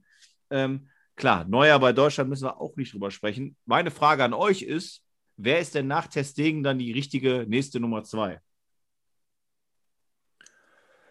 Ähm, ich, wir dürfen nicht vergessen, ich habe mir noch ein paar Fakten aufgeschrieben, die lese ich auf jeden Fall noch ja, vor. Ja, ähm, aber äh, also jetzt, jetzt, unter uns, ne, meine ich gar nicht respektierlich, wer in Deutschland Torwart Nummer drei ist oder vier, das juckt mich einfach überhaupt nicht. Ne? Nein, ich meine, wenn Neuer, also Neuer ist also, ja. Macht Neuer Testegen sind über jeden Zweifel erhaben. So, ich sag mal, Neuer ist verletzt. Und, Oder ja, ja, aber ich hätte auch ich hätte aber auch kein Problem damit, ob Bernd Leno im Tor steht, dann, wenn Testegen auch verletzt ist, oder ob ein äh, Trapp, Trapp, im Tor steht, zum Beispiel, genau. Aber da mache ich mir gar keine Sorgen. Und dass jetzt alle vier ausfallen und wir auf Oliver Baumann zurückgreifen müssten, zum Beispiel. Das aber ja, aber ganz ehrlich, sogar da würde ich mir jetzt auch keine Kopfschmerzen vorbei. Nee, aber genau, aber darauf wollte ich gar nicht hinaus. Ich wollte halt sagen, neuer zwei, drei Jahre ist er ja, ist ja vorbei. Dann Testegen, lass den verletzt sein. Aber dann, ich meine, die Frage ist offen nach einem, oder die ich stellen wollte, nach einem sehr, sehr guten Nachwuchstorhüter. Weil Testegen ist jetzt nicht alt, 29, der macht doch vier Jahre als Torwart, fünf Jahre, alles gut. Aber ich meine, einer, der jetzt so 20, 21, 23 ist, wo du sagst, in acht Jahren bei dem Turnier, da ist er, ich sage nicht, dass England einen hat, aber ich frage dich, ich stelle die Frage, ob wir da, weil der Neuer war ja auch schon früh auf dem Schirm, der war ja auch schon mit Anfang 20 auf ja, dem Schirm. Ne? Zwei Sachen dazu. Also, ich weiß, ihr werdet jetzt lachen. Äh, ich würde Nübel noch nicht abschreiben. Das ist die erste Sache. Thomas Nübel, wie, äh, wie Hönes gestern meinte. das ist auch Thomas, gut, ne? Sehr gut, ne? Und die zweite Sache, da muss man sich, du sagst es ja gerade selber, Neuer spielt noch zwei, zwei Jahre wahrscheinlich, sage ich mal, auf dem Niveau. Wer, wer weiß, vielleicht spielt er mit 42 noch, ich habe keine Ahnung. Ähm, Testegen hat noch danach noch drei, vier Jahre. Das heißt, wir reden über Teuter vielleicht in sechs, sieben Jahren. Das ja, heißt, hast, die, ja, pass auf, pass auf, pass auf, pass auf. Das heißt, die, die, die, der Torwarttalent, das kann heute 15 sein. Das kann heute auch 14 sein. Und die kenne ich natürlich nicht. Wenn du mich jetzt fragst, ein Torwart mit 18, 19, 20, 21, gebe ich dir recht, haben wir nicht. Ja, auch, also auch ich, vielleicht, vielleicht, vielleicht ein, weiß ich nicht, wie, wie, wie, wie alt jetzt Florian Müller ist von, keine Ahnung, ja, oder, oder Freiburg, oder ne? so, ne? Genau, oder so, keine Ahnung, wie alt die jetzt sind, aber um die kümmere ich mich jetzt nicht. Da bin ich schon beide, Sebastian. Ja, aber ich wollte vielleicht auch so ein bisschen die Brücke zu U21 auch schlagen, weil da haben wir ja äh, sehr gut gespielt. Oder, oder können, können wir die Brücke zu U21 schlagen oder deine Fakten, die du hast? Die wollte ich natürlich nicht unterschlagen. Also, ja, ähm, Fakten, pass auf. Und zwar ja. folgendes: Hat es ja mal gesagt, hier, die englische Nationalmannschaft sei ja so jung, hast du nicht gesehen? Ähm, Durchschnittsalter Deutschland, äh, Kader jetzt bei den drei Spielen, weißt du? Ja. 26,23. Durchschnittsalter England 25,038. Also ist quasi ein Jahr Unterschied. Ja, dann, aber dann, ja. warte, ich bin noch nicht fertig. Ja. Dann, pass auf. Dann habe ich mir mal geguckt, was, was für wie viele junge Spieler waren jetzt dabei. Und dann kann man gleich später auf die U21 auch kommen. Wir hatten beispielsweise jetzt mit Harvards, Musiala und wir jetzt auch drei Leute, die unter 20 waren dabei. Also 17, 17, äh, beziehungsweise 17, 18, 19 alle drei. Mhm. Und in England, gut, da waren es ein paar mehr, da gebe ich dir recht. Da hat sie mit Saka, Rice, James, Mount, Bellingham und Rashford natürlich ein bisschen mehr. Dann habe ich geguckt, wo spielen die Leute denn? Also jetzt nicht nur bei den Vereinen, sondern in welchen Ländern. Und dann ist schon offensichtlich, dass England beispielsweise in der Nationalmannschaft, du hast nur zwei Legionäre dabei gehabt, ne? Mit Trippier bei Atletico Madrid und mhm. mit Bellingham bei Dortmund. Ja, und, und in Deutschland mhm. hast du schon neun Stück, die im Ausland spielen. Ne, du hattest mit, mit Max von mir aus dann Niederlande und Großens Italien und dann hast du noch äh, Testegen bei Barca und Groß bei ähm, Real Madrid, aber du hast halt auch fünf, die in England spielen. Ne? Also ähm, das kommt halt auch dazu. Und wenn ich jetzt sehe, dass fünf in England spielen, und viele Engländer in England spielen. Da ist ja schon was dran, dass die englische Liga natürlich eine gute, eine gute Liga ist. Und ich glaube auch, wenn Leeds United gegen Hoffenheim spielt, dann kann Hoffenheim die Koffer packen. Das glaube ich auch. Nur, und darauf möchte ich hinaus, am Ende in der Nationalmannschaft kommt es auf Typen an. Und wenn ich mir jetzt die Typen angucke, da sage ich bei Deutschland, ganz klar, fängt das schon hinten an mit Neuer. Dann finde ich Kimmich, ganz klar. Aber in der Form auch gerade ist Gündogan ein absoluter Typ. Gündogan auch gestern spielt, also ich weiß gar nicht, was mit dem passiert ist. Also, da war ja nie ein schlechter Spieler. Da war ja immer ein guter Spieler. Aber mhm. jetzt, also der ist ja gerade Weltklasse. Und wenn er halten kann, dann hast du im zentralen Mittelfeld schon, ich rede jetzt über die Zentrale, dann hast du zentralen Torwart, zentrale Sechser. Wenn Hummels reinkommt, das ist auf jeden Fall ein Typ, egal ob der jetzt gut oder schlecht ist, aber das ist ein Typ, der in der Kabine auch unfassbar viel ausmacht. So, und dann habe ich mir noch aufgeschrieben, Goretzka wächst gerade da rein. Ja, also ich muss, ganz, ich, ich muss ganz ehrlich sagen, Goretzka, das ist ja unfassbar, wenn der sich nicht verletzt, weil der hat ja auch öfter mal so Verletzungsprobleme, dann ist das eine absolute Maschine. Und da rede ich hier schon von vier Typen, die wir in der Zentrale haben. Und Thomas dann Müller. kommt mein Lieblingsspieler, Thomas Müller noch. Genau, den habe ich mir auch hier aufgeschrieben. Der war ja auch nicht mit dabei. Und wer weiß, ob der kommt. Und der kann mit Sicherheit außen und ähm, außerhalb der, der, der, des Platzes viel helfen. Dazu Jogi Löw, letztes Turnier. Viele Leute haben gute Erinnerungen. Warum sollen die mit dem nicht noch ein gutes, Spiel, äh, gutes Turnier spielen? Und dann gucke ich England. Da kannst du mich gerne korrigieren. Im, nee, Torwart, Im Torwart habt ihr nur Schlaganfälle. Ja. Also Henderson von Menu, das kann einer werden. Das sage ich ja gar nicht. Ist aber noch keiner. Ja. Du hast Nick Pope von Burnley. Ja, ist halt so mittelmäßig. Ja, ja, das ist richtig. Dann hast du Sam Johnstone von West Bromwich. Und ja, Jordan Pickford wird nicht mehr mitgenommen. Aber ja. der spielt ja auch zwischendurch eher Beachvolleyball in letzter Zeit. Ja. So, dann gehe ich durch von den Typen. Dann habe ich schon Walker, hast du recht? Habe ich aufgeschrieben. Aber dann überlege ich schon, ist Maguire und Stones, sind das jetzt Typen? Ich weiß es nicht genau. Also, hast nee, nee, gerade richtig gesagt. Und dann nee, kommst da du schon, schon recht. dann recht. kommst du schon, dann kommst du schon über Jordan Henderson nach Harry Kane und Raheem Sterling. Aber Raheem Sterling ist auch irgendwie launeabhängig. Da sehe ich schon Markus Rashford noch schon fast einen Ticken vor. Aber da bist du vielleicht besser. Ne? Aber das war einfach mal dazu, um zu gucken, was hast du denn für Typen, für Turnierspieler, für Autoritäten? Und da sehe ich bei Deutschland einfach mehr, obwohl England natürlich eine Top-Mannschaft hat. Das sage ich ja gar nicht. Ich würde sagen, äh, was man also als Überschrift ist, finde ich halt aus meinen Argumentationen vorher, aber da ein Punkt, den wir nicht vergessen dürfen, ist Trainer, kommen wir danach zu, würde ich sagen, ist halt Talent, ist mehr bei England vorhanden, aber Mentalität und da ist halt der große Vorteil, dass halt so viele Bayern-Spieler dabei sind. Ich hasse Bayern, aber Bayern hat einfach so eine DNA, das sagen ja immer dieses Drecks Mirsan Mir Scheiß da, aber der ist ja nun mal da, dass so ein Goretzka kommt, der wird körperlich zur Maschine, äh, dann Gnabry, genau das gleiche Ding, dass so eine Selbstverständlichkeit da, die sind eingespielt und die sind halt einfach fokussierter. Das ist definitiv so, äh, kann ich nichts gegen sagen. Ne? Aber Interview von Gosens. Gosens hat bei einer Nationalmannschaft sein Debüt gegeben ja. Das war in so einem B-Spiel, wo kein Bayern-Spieler und so dabei waren. Frag mich nicht mehr gegen wen. Der hat mhm. nach dem Spiel gesagt, so, ja, ey, total geil, bei einer Nationalmannschaft dabei, der hat auch direkt ein Tor aufgelegt und so, super. In der Woche danach oder drei, vier Tage nach kamen die Bayern-Spieler. Dann ist der interviewt worden, da hat er gesagt, so was habe ich noch nie gesehen. Die bringen, die bringen einen Ehrgeiz auf den Platz, eine Mentalität mit. Vorher war auch ein bisschen hochhalten und Jojo, das war nicht. Das ist nicht. Also ja. krass, das war, da waren, wenn ich damit sage, sag ich selber, mit der Atalanta vergleiche, das sind Welten. So, und da hast schon recht, ne? Die Autoritäten sind klar, aber nochmal, an einem guten Tag mit Harry Kane vorne drin kriegt Deutschland Stress und Probleme, weil wir keinen Harry Kane vorne drin haben, ganz klar. Mhm. Aber Thema Trainer vielleicht. Ähm, ich muss auch offen gestehen, dass ich da zu Gareth Southgate gar nicht so viel sagen kann, weil er ja auch vorher jetzt keine große Trainerkarriere gemacht hat. Ähm, aber wo wir auf jeden Fall drüber sprechen können, ist natürlich Jogi Löw und einfach mal die Frage, die man sich jetzt einfach stellt, ist eigentlich eine Stammtischfrage. Äh, wie geht man jetzt mit Yogi Löw um, wenn man weiß, dass er so bald nicht mehr am Start ist? Hat man so viel Respekt und sagt dem Yogi, der hat uns so viel gebracht, äh, für den reisen wir jetzt den Arsch auf? Oder hat man als junger Spieler vielleicht auch gerade so ein bisschen im Hinterkopf, es gibt ja einen Grund, warum der bald nicht mehr da ist? Nein, also erstmal spielst du, wenn du Fußballer bist und für dein Land spielst, dann spielst du nicht für den Trainer. Also, da kann von mir aus Lothar Matthäus stehen, äh, oberkörperfrei, da kann, kannst du, Sebastian, stehen. Ich spiele für das Aber Land nicht oberkörperfrei. Nein, aber nein, aber, aber du spielst. Lothar Matthäus aber auch nicht mehr. nein, aber da spielst du für dein Land und das ist, das zählt absolut gar nicht als Ausrede und Argument. Ich habe meine Meinung äh, zu Jogi Löw. Ich finde es gut, dass er zurückgetreten hat oder ist. Jetzt merkt man vielleicht so ein bisschen, dass man befreiter ist. Einfach äh, medial und äh, von außen hat man nicht mehr so viele Störfaktoren, weil immer ja alles gesagt wurde, boah, Jogi Löw, hier und da, Fehler da und da. Aber für mich ja, ich bin auch immer direkt wie der Mike, hat Jogi Löw dann auch keine Eier, weil der redet seit vor zwei Jahren mit, wir müssen Umbruch machen. Der Umbruch funktioniert nicht. Und jetzt revidiert er, ja, wir können ja mal überlegen, ob wir einen Hummels oder Müller wieder dazu nehmen, weil das die letzte EM ist. Entweder ziehst du das durch oder, oder gar nicht. Also deswegen bin ich da so ein bisschen, äh, bin ich da so ein bisschen angepisst, ist übertrieben, aber ähm, er hat sich so entschieden, also muss er da, da durchziehen. Fertig aus Nikolaus. Und für mich war die äh, Entscheidung dann einfach falsch, dass er die Spieler eh nicht mitnimmt, weil, wo Mike jetzt auch richtig gesagt hat, die Kabine, das Umfeld, äh, der hat einen äh, Lukas Podolski als Maskottchen immer mitgenommen. Da gehört dann für mich ein Thomas Müller einfach rein. Punkt.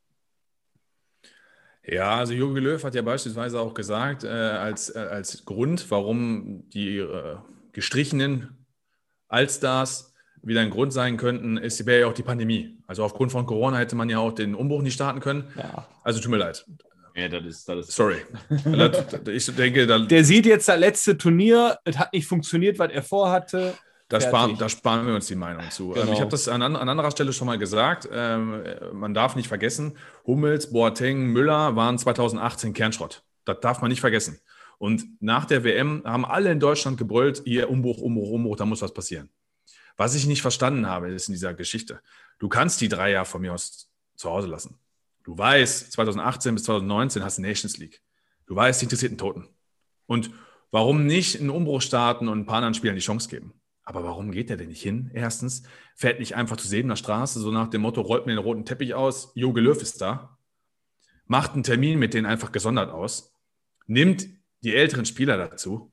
Von mir aus auch Manuel Neuer dann als Kapitän und erklärt den, pass mal auf, macht eine WM-Analyse, kommt dann zum Punkt, ganz ehrlich, eure Leistung war einfach nicht da. Vielleicht seid ihr auch ein bisschen überspielt. Vielleicht waren da auch ein bisschen viele Spiele in letzter Zeit. Generell macht mal ein bisschen Pause, atmet mal durch, geht in die Wohlfühlzone, FC Bayern München zurück, waren ja alle drei zu dem Zeitpunkt noch bei Bayern ähm, und, und, und akklimatisiert euch wieder. Und wenn die Leistung dann wieder stimmt und wir in der Nations League ein bisschen was ausprobiert haben, Leute, und ihr durchgeatmet habt und es passt wieder, und das ist ja dann passiert ein Dreivierteljahr später, ey, dann seid ihr wieder dabei. Und nicht, ja, nee, ähm, wir, wir, wir, wir äh, ich, äh, ein Exempel statuieren und die drei Leute sind weg, und mach die Tür zu. So eine Scheiße immer mit, ich mach die Tür zu. So nach dem Motto, alles ist irgendwie endgültig. Ich muss endgültig einen Schlussstrich ziehen. Warum kann man denn nicht vernünftig drüber sprechen und sagen, eure Leistung passt halt gerade nicht, lasst euch erstmal zu Hause. Und wenn die Leistung wieder stimmt, boom, dann kommt ihr wieder zurück. Nein, so setzt er sich ja selber unter Druck und dann kommt das, was Timo sagt. Ähm, jetzt muss er seine Meinung revidieren, was natürlich letztendlich äh, äh die Rücken zu, äh, oder ihn dann mit dem Rücken an die Wand stellt. Jetzt spekulieren ja viele Leute, warum tritt er denn zurück? Ist er amtsmüde oder hat er mit den Älteren zu tun? Ich werfe einfach mal eine These in den Raum, die ich bei MML gehört habe, weil ich die ganz gut fand. Vielleicht hat er sogar sich gedacht, pass mal auf, nächstes Jahr ist diese Drecks-WM in Katar im Dezember. Auf die ganze Scheiße habe ich keinen Bock mehr. Und bevor ich mich dann noch mit auseinandersetzen muss, da ich auch noch in Katar eine WM spiele, weißt du was? Ich bin eh alt genug. Rosenzüchten in Freiburg ist auch gut. Ich höre auf. Ja, kann natürlich sein. Vor allen Dingen ist ja der Punkt, ähm, so nimmt er sich ja selber den Druck jetzt äh, zu liefern. Ne? Also, ich meine, wenn er nicht, wenn er nicht funktioniert, ist natürlich auch schlimm, aber. Dann ist er weg. Dann, genau, aber so ist klar, dass er nicht gefeuert werden kann und geht halt ein bisschen mit Würde, so gesehen. Ne? Aber was ich jetzt ganz interessant fand, ähm, zu dem Thema Tür zu machen, ähm, ich meine, Draxler war ja jetzt nie der große Bundesliga, äh, der große Nationalspieler, der irgendwie geile Buden gemacht hat oder so. Der hat immer mal bei den Spielen, wo wir 6-7-0 gewonnen hat, der auch nochmal eine Vorlage und nochmal hier gemacht. Aber auch Marco Reus, den ich, äh, dein Lieblingsspieler ist Thomas Müller, meiner als Marco Reus, muss aber auch sagen, ist in den Spielen, wo er mal gespielt hat, in der Mannschaft jetzt auch nie so aufgefallen. Aber da ist ja genau das, was du eigentlich sagst. Ne? Da passiert ja gerade das. Komm nicht mit klar wird drüber gesprochen, aber auch nicht so, dass die Tür komplett zu ist. Wenn er jetzt in der Bundesliga gut spielt, dann ist er halt wieder dabei. Ne? Hätte man einfach so genauso handeln können. Ne? Tja. Absolut. Ich meine, bei Deutschland waren ja ein paar nicht dabei. Ne? Ich meine, kann man mal einfach mal nur genannt. Also Boateng war nicht dabei, Hummels war nicht dabei, Müller war nicht dabei, Volland war nicht dabei, Reus war nicht dabei, Kruse war nicht dabei, Brandt war nicht dabei, Draxler war nicht dabei, Dahut war nicht dabei. Also sind ja schon ein paar Leute, wo man darüber sprechen kann. Der eine oder andere Dortmund-Fan, der jetzt gerade hört, Dahut, der hat zumindest gerade eine gute Phase. Ne? Ist ja auch nicht von anzuweisen. Und Maxi Reus, Arnold ist nicht dabei. Maxi Arnold. Habe ich, hab ich Arnold nicht gesagt? Nee, nee. ich glaube nicht. Aber fällt mir jetzt gerade ein, den ich, da, den ich da, waren ja auch, da waren ja auch Diskussionen. Oh, sorry, den habe ich aufgeschrieben sogar. Dann ist mein Fehler, den habe ich so aufgeschrieben. Ach, äh, hast du vollkommen recht, weil Maxi Arnold äh, spielt ja auch eine, eine super Runde. Hauptsache aber, Sebastian Rudi wird wieder nominiert, sage ich euch. Aber die Frage ist ja wirklich, wenn man diese ganzen Namen durchgeht, dann müsste man immer überlegen, wen nehme ich dafür jetzt raus. Ja, genau. Ne? Du kannst sicherlich über einen Florian Wirz diskutieren und über einen Armin Younes diskutieren und vielleicht auch über einen Lukas Klostermann und über einen Halzenberg oder über einen Max.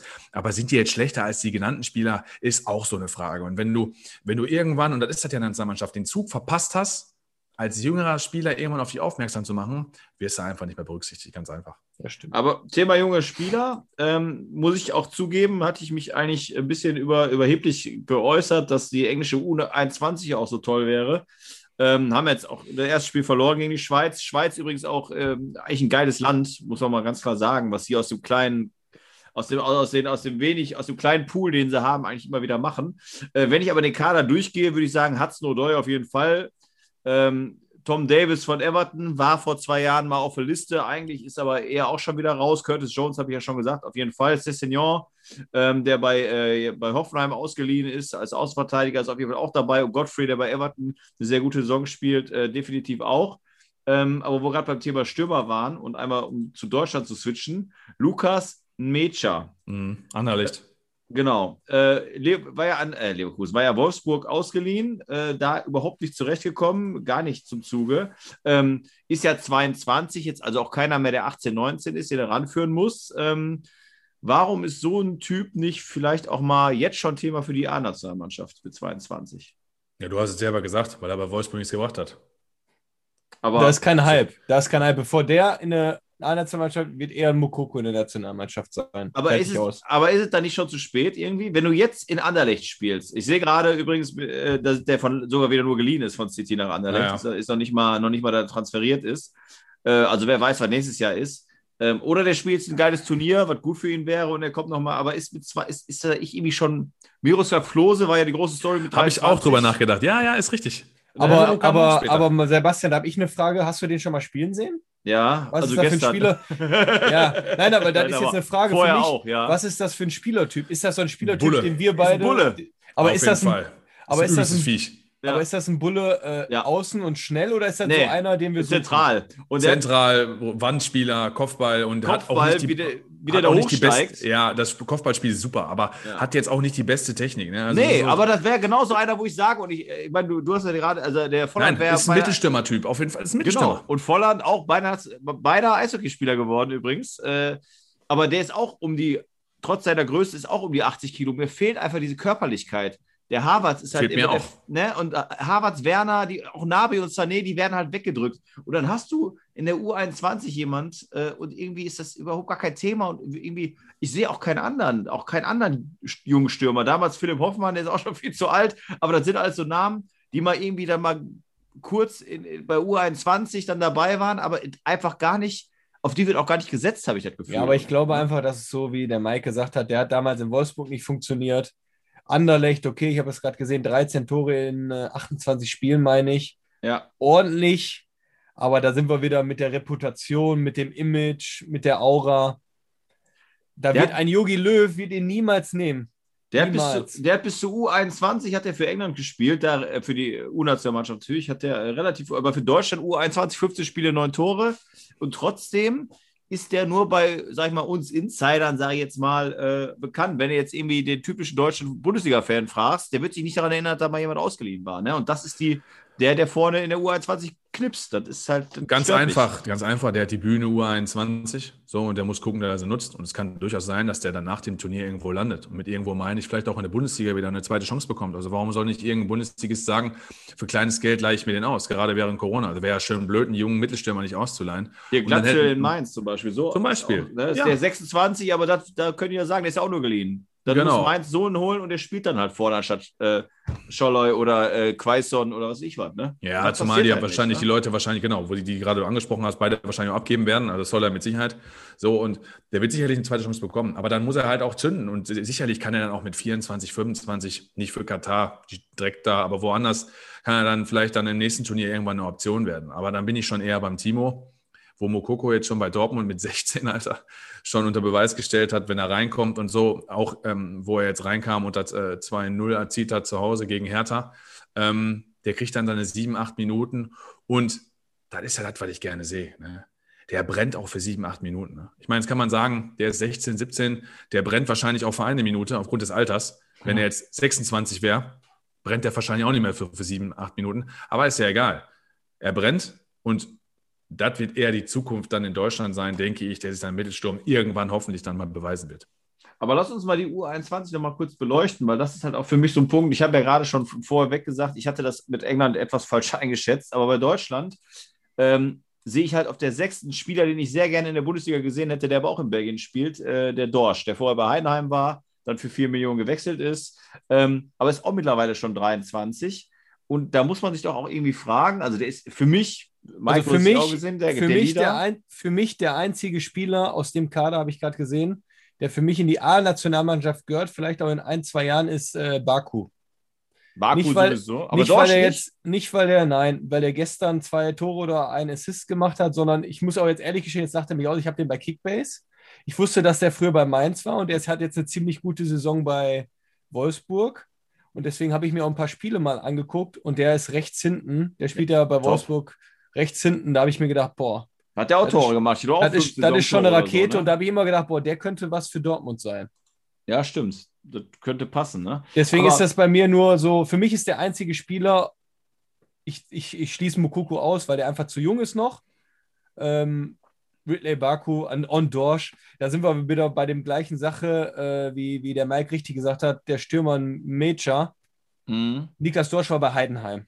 Mhm. Warum, warum, warum geht er nicht nach äh, Freiburg? Ja. Warum geht ja. er nicht nach Augsburg? Warum geht er nicht nach Mainz und geht nach ähm, Gent? Ja, aber ist ja die Frage, ist das, wollen die Vereine den nicht? Hat er ein Angebot von Freiburg, Mainz äh, und wie sie heißen? Ja, aber ein Dorsch, kommt, kommt, ein Dorsch wird nicht an Kimmich vorbeikommen, nicht an Gündogan vorbeikommen, nicht an äh, Goretzka Ja, aber jetzt, da, jetzt, jetzt vergisst du eine Sache, Timo, du hast natürlich völlig recht. Aber als Deutscher musst du dich natürlich mit der U21 beschäftigen und auseinandersetzen, weil angesprochene Spieler, Gündogan zum Beispiel ist auch 30, Älter, Groß ist über 30 und Kimmich ist, weiß ich gar nicht, wie alt er ist, ist 27, 26? Ja, so irgendwie so ich jetzt ja. nicht ganz im Kopf. Auch, ähm, klar ist mit Goretzka und so und Harvard natürlich auch noch Leute, die dann auch älter werden und auch dann noch lange spielen können. Aber das sind sicherlich Spieler dabei, gerade in der U21, die dann irgendwann Spieler 14, 15, 16, 17, 18 sein werden. Also ja, das da, halte ich, da, halte da ich schon. ich dir recht. Aber, das halte ich schon aber, aber als Beispiel jetzt ein Dorsch, der ist schon 23. Oder wie alt ist der Dorsch? Ist? Ja, der ist 23, ja. 23. Und ja. äh, lass mal die anderen beiden noch zwei, drei Jahre spielen, dann ist er 26 und dann hast du mit 26 vielleicht Richtig. noch nicht mal ein Bundesligaspiel gemacht. Da bist du weg vom Fenster. Da kannst du dir lieber ein, was weiß ich, als Beispiel Suat Zerda holen. Als Beispiel, jetzt so ganz blöd gesagt. Der hat nee, aber wenigstens, genau. der hat wenigstens 200 Bundesligaspiele ja. und äh, rennt nicht in Belgien rum. Nee, aber weil du zum Beispiel gesagt hast, ähm, ich sehe schon zum Beispiel so einen Pieper, der bei Bielefeld spielt. Finde ich jetzt nicht so schlecht. Mhm. Ich kann mir schon vorstellen, dass der sich vielleicht irgendwann dann mal entwickelt und irgendwo hinkommt. Aber ansonsten wird es schon eng. Ne? Ich meine, Berisha, muss ich sagen, bei Salzburg spielt auch eine gute Runde. Das weiß ich jetzt nicht, weil ich geguckt habe. Also ich sag mal, wer Salzburg schon ein bisschen verfolgt, dann auch mit Euroleague und sowas, ähm, der Berisha kann schon ein bisschen was. Aber wenn der, sag ich mal, seine Abschlussqualität noch ein bisschen in den Griff kriegt, weil er schießt manchmal durch die Gegend wie, wie als hätte er eine Schrotflinte unten am Fuß, aber wenn er, wenn er das noch in den Griff kriegt, dann ist er auf jeden Fall ein guter. Und ansonsten gebe ich euch dann auch recht. Wenn ich sehe, da spielt ein Burkhardt von, von Mainz. Beim Raum muss ich erstmal gucken. Ja, aber hast du mal gesehen? Wo er überhaupt spielt. Aber hast du gesehen, wie viele Vorlagen der die Saison gemacht hat, der Raum? Ich habe den ja. auch vorher nie auf dem Schirm gehabt. Ja, Reuter führt, ne? Ja, 26 Spiele, 13 Vorlagen. Und der soll angeblich halt mit, Heim, äh, mit, Heim, mit Hoffenheim wohl schon sehr weit sein. Aber ich ja, genau, sorry, ich habe dich unterbrochen. ja, ist nicht schlimm. Dann ist Meier Kapitän bei Bielefeld und der ist ja. einfach mehr, mehr, verletzt, als er da spielt. Ja. Nein, also wenn ich überlege, was für U21 Nationalmannschaften wir schon hatten, dann ist das auch vollkommen richtig, wenn die Kritik kommt Richtung, ähm, Richtung U-Nationalmannschaften, dass da zu wenig kommt. Man muss ja auch mal ehrlich sein, wie haben wir uns qualifiziert, ne? Wir haben gegen Belgien in der Gruppenphase beide Spiele verloren und haben trotzdem die Quali geschafft, weil Belgien zu dämlich ist, gegen Wales und so zu gewinnen. Ja, stimmt. Also wir wären eigentlich normalerweise gar nicht dabei gewesen. Ja. Aber gut, müssen wir mal gucken. Jetzt, wir haben 3-0 gewonnen. Mal gucken, wenn wir am Ende Europameister sind, dann, dann, dann löscht du mal am besten die Sendung hier. Ja, das stimmt.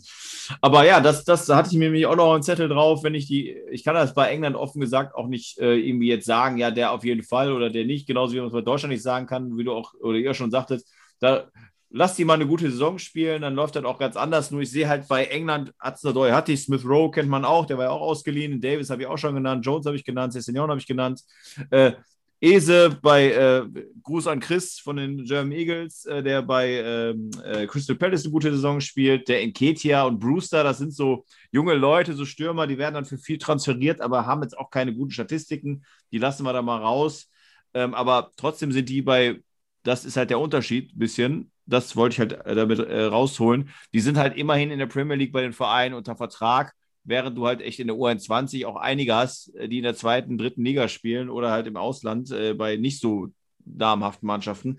Und da habe ich ein bisschen Schiss. Ich, nicht, dass man das falsch versteht. Also ich liebe England und ich finde das auch ganz toll. Ich habe aber trotzdem ein bisschen Angst und vielleicht nochmal das zum Abschluss als Thema, ähm, weil das ein ganz großes ist. Äh, Stefan Kunz, ähm, ich kann das nicht einschätzen, ob das ein guter Trainer ist oder ob das einer ist, der quasi trotzdem von einer relativ guten, also jetzt auf, auf, auf europäischer Sicht relativ guten Jugendarbeit äh, profitiert. Wie würdet ihr das einschätzen? Ist Stefan Kunz jemand, der für Höheres berufen ist oder der halt in den Jugendnationalmannschaften da gut aufgehoben ist? Ich kann dazu, muss ich ehrlich gestehen, nichts sagen. Deswegen darf der Mike gerne weitermachen. Mike. Ich, nein, nein, ich kenne mich da, ich, ich habe den jetzt noch nie verfolgt explizit. Ich kenne ihn nur aus der U21. Oder wen würdest du denn, Timo, bevor der Mike dann gleich, äh, wen würdest du denn gerne als Nationaltrainer sehen? Vielleicht das nochmal so zum Abschluss. Ja, sollen wir jetzt träumen oder realistisch? Machen wir beides. Also wie gesagt, der Kloppo wird, äh, glaube ich, äh, okay, kann. War mir klar. Nein, warte mal, nein, nein, er kann keine Nationalmannschaft im Moment, weil er einfach, äh, der ist einfach mit Leib und Seele Vereinstrainer, weil ich glaube, der braucht einfach dieses Ventil Fußball täglich. Also ich würde jetzt gerne Ralf Rangnick sehen oder Hansi Flick, bin ich offen und ehrlich. Aber Rangnick wäre ja realistisch. Was sagt der Mike? Ja. Ja, also Jürgen Klopp sehe ich dann irgendwann so mit 60 da. Ne? Ja. Also Jürgen, Jürgen Klopp sehe ich auch vorher nicht, auf, also auch aus dem Grund, aus dem einfachen Grund, ähm, der hätte einfach viel zu viel Emotionen und wäre viel zu impulsiv. Also für, der würde wahrscheinlich in diese zwei, drei Wochen, die du da hast, auch viel zu viel Power legen und viel zu viel Enthusiasmus. Ja. Also es ist einfach nicht sein Ding. Ne? Irgendwann dann später, wenn er sagt, ich kann zurückblicken auf 25 Jahre Trainer oder so, mhm. ähm, oder, oder 20 Jahre Trainer, dann sehe ich den da auch irgendwo.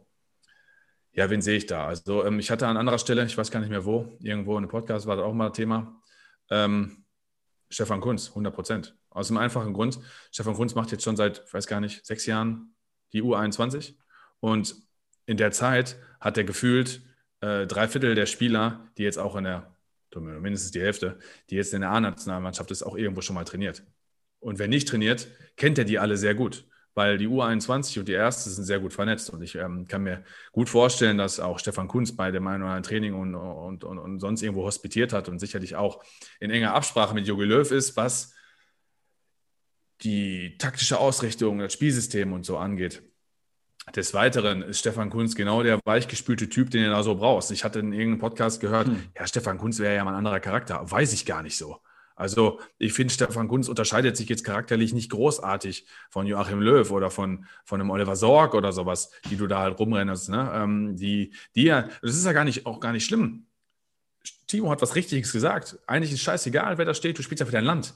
Du musst halt Leute haben, die über die ganze, die sehr analytisch sehr gut sind, die das ganze Jahr die Spieler sehen und die dann verstehen bei den Spielen, die sie sehen, welches Spielsystem gefällt mir da ganz gut, wie kann ich die vernetzen, weil ich kann ja auch nicht, das hört sich jetzt doof an, aber ich kann, wenn ich schon Spieler in meiner Nationalmannschaft habe, die Dreierkette da spielen, die spielen da Viererkette, die spielen da 4-3-3, die spielen da 3-4-3, die spielen da 4-4-2, ähm, die spielen da 4-2-3-1 und dann komme ich zusammen und dann mache ich irgendwas. Dann hast du ein paar Spieler, ja, ja, die können das und der Rest ist das neu. Du musst ja auch gucken, für die Philosophie, die du hast und für das, was du den Leuten beibringen willst, dass du die Leute mitnimmst. Und da, kann, da muss man nicht, auch nicht immer nur nach dem Namen gehen, sondern auch, wie spielen die in ihren Verein, in welchem System? Wie viel Aufwand habe ich denen das dann wieder beizubringen? Jetzt kann man sagen, das sind Profis. Die müssen das können. Will ich gar nicht unbedingt sagen. Ja, nur weil das Profis sind, müssen die jedes Spielsystem können. Die müssen natürlich schon was können, klar, wir drauf haben, taktisch. Die müssen auch nicht dumm, dürfen auch nicht dumm sein, aber darauf will ich halt hinaus. Und ich glaube schon, dass Kunst dann einfach aus einer Mannschaft das meiste kennt. Ich würde Hansi Flick mir auch wünschen, gar keine Frage. Aber der wird bei Bayern nicht aufhören. Also wenn ich mir aussuchen dürfte, Hansi Flick oder Kunst. Aber da fällt mir doch noch eine letzte Frage ein, die jetzt gerade in deinem, äh, deiner Ausführung mir in Sinn kam. Also erstmal, ich habe ja gerade schon gesagt, ich bin für Rangnick. Ähm, vielleicht auch nochmal an beide. Äh, um auch nochmal England mit in, in, in, ins Gespräch zu holen. Da ist es mal passiert. Ich finde das grundsätzlich nie gut. Also ich jetzt persönlich, aber ich will eure Meinung sehen. Da gab es ja damals Sven-Göran Eriksson, Fabio Capello, sprich Trainer aus dem Ausland, die auf dem Markt sind, die gut sind. Ähm, wie seht ihr das persönlich? Wenn jetzt ein guter, zum Beispiel Allegri bei Juve, sehr gute Arbeit geleistet, wenn so Leute auf dem Markt sind, sollte der DFB das erste Mal in der Geschichte einen ausländischen Trainer in, in, ja, als Option sehen? Nein. Weil? Nein. Weil? Nein. Nein. Ja, einfach aus mit der Begründung, äh, ich finde, man sollte immer das Heimatland vertreten und äh, dementsprechend ähm, für mich gehört einfach Nationalmannschaft, äh, ja, ein deutscher Nationaltrainer, beziehungsweise auch zu, in, jeder, in jeder Nation sollte einfach meiner Meinung nach äh, Nationaltrainer der, gleich, des gleichen, der gleichen Nationalität sein. Da bin ich vielleicht auch ein bisschen fußballromantisch, aber ich glaube, das macht einfach den Fußball und die Länderspiele aus. Okay. Mike? Ähm, ich habe ich hab eine andere Begründung. Äh, für mich muss es einfach ein deutschsprachiger Trainer sein. Also äh, mir ist egal, ob der dann zum Beispiel ein Österreicher zum Beispiel wäre, wenn er ein super österreichischer Trainer wäre beispielsweise. Adi oder, oder, oder, oder, ein Schweizer, ja genau. Dann ähm, Hütter, Hütter wäre zum Beispiel einer, ganz ehrlich, ey, da bringst du mich auch einen Gedanken. Den, den finde ich auch gut. So, und also ich, für mich so, musste er einfach Deutsch sprechen. Es war ja auch mal die Frage über Arsene Wenger, der, der war ja auch mal irgendwann ein Thema. Also da habe ich gar nichts. Genau, richtig, genau. Also da hätte ich jetzt gar nichts gegen. Wogegen ich was habe, ist dann halt äh, Kultur und Mentalität, die dann einfach anders ist in anderen Ländern. Und das ist ja gar nicht irgendwie ja, eine rassistische Ebene oder so. Das, wär, das, das passt einfach da nicht. Ne, die Grundtugenden in Deutschland, die sollten wir dahingehend nicht verlernen. Und wenn du da auch einen deutschsprachigen hast, der aus dem deutschsprachigen Raum kommt, heißt das ja schon, der hat sich auch viel vielleicht mit der Thematik auch auseinandergesetzt, weil er halt einfach nah an Deutschland dran ist. Und Fabio Capello spricht kein Deutsch. Und ähm, ich weiß gar nicht, wen du gerade noch genannt hast, spricht auch kein Legre, Deutsch. Nee, spricht auch kein Deutsch. Nee, aber also, also mehrere gibt ja. Auf dem Markt gibt es ja viele äh, Trainer, die man bestimmt sehen würde, die irgendwie vor kurzem, ich weiß, Laurent Blanc oder irgend sowas. Äh, ne, aber ja. Nein. Nein, einfach nein. Wir sagen nein. nein. Da der DFB ja hier zuhört. Aber was, was, ja was, was, meinst du denn, Sebastian? Nee, ich bin, habe ich ja gesagt, also ich bin da absolut gegen. Also auch, also auch bei anderen Ländern. Ich meine, wir hatten ja gerade bei Belgien Martinez, ich weiß, ist, der, ist ja Martinez Belgier, ist der Franzose, jetzt kann ich mich natürlich jetzt auch völlig. Äh, oder, aber es gibt doch auch noch andere Beispiele. Jetzt, ah, doch, genau. Äh, ich war damals großer Chile-Fan, deswegen bin ich auch immer das 3-5-2, 5-3-2, äh, 5-3-2, dieses System finde ich so super. Der Sampioli ist ja Argentinier und hat Chile damals so gut durchs Turnier geführt. Äh, ist ja jetzt auch dann nochmal Marseille gewesen. So ja, weiter. aber sorry, Chile und Argentinien zum Beispiel. Da, ja, bin ich ja fast, halt, ne? da bin ich ja schon fast bei Deutschland und Österreich, weißt du? Das, ja, ja, klar, nee, gar keine da Frage. Kannst ja machen. Aber, aber ich meine, in England war es ja gerade im Mutterland des Fußballs, wenn es so war. Ich, jetzt grad, wenn man jetzt äh, länger überlegen würde, würden bestimmt noch andere Beispiele ein, äh, abgesehen jetzt davon, in, bei Island war jetzt ein Schwede, äh, ist jetzt momentan technischer Direktor, aber war ja vor kurzer Zeit der Lager, Lagerbeck, wie er heißt, ähm, also die, es gibt ja die Sachen und es ist, glaube ich, nicht mehr so tabu, wie man das früher sich mal gedacht hat. Aber ich bin auch nicht dafür, weil dann ist halt auch keine Nationalmannschaft. Trainer muss halt auch deutsch sein, wenn der für das Land antritt, auch nicht aus irgendwie äh, Ausgrenzungsgedanken oder so, sondern einfach nur, das macht ja keinen Sinn. Das, das ist ja absurd, wenn äh, sonst, so wie bei Hand, im Handball ist das doch so extrem gewesen. Bei welchem Land war das denn so, die die ganzen äh, von irgendeinem Land eingebürgert haben? Oder wenn auch bei ja, war da bei Katar so? Ja, ja. klar, Katar bei der Heim-WM, das ist sensationell. Handball, ne? Das, ne? Handball, ne? ja, aber da, ja. Da, da, das ist halt ja auch noch ein bisschen anders. In, beim Handball ist es ja so, dass du die Spieler, ähm, wenn die zwei Jahre für ihr Land nicht gespielt haben, dass du die quasi dann einbürgern kannst, rekrutieren kannst, ja. wie auch immer. Und es gibt ja im Handball genug äh, Spieler, die ja aufgrund, weil es jedes Jahr ein Turnier gibt, irgendwann sagen, boah, du weißt du was, mit 30, da tue ich mir nicht mehr an, Vereinshandball ist mir, ist, ist mir lieber.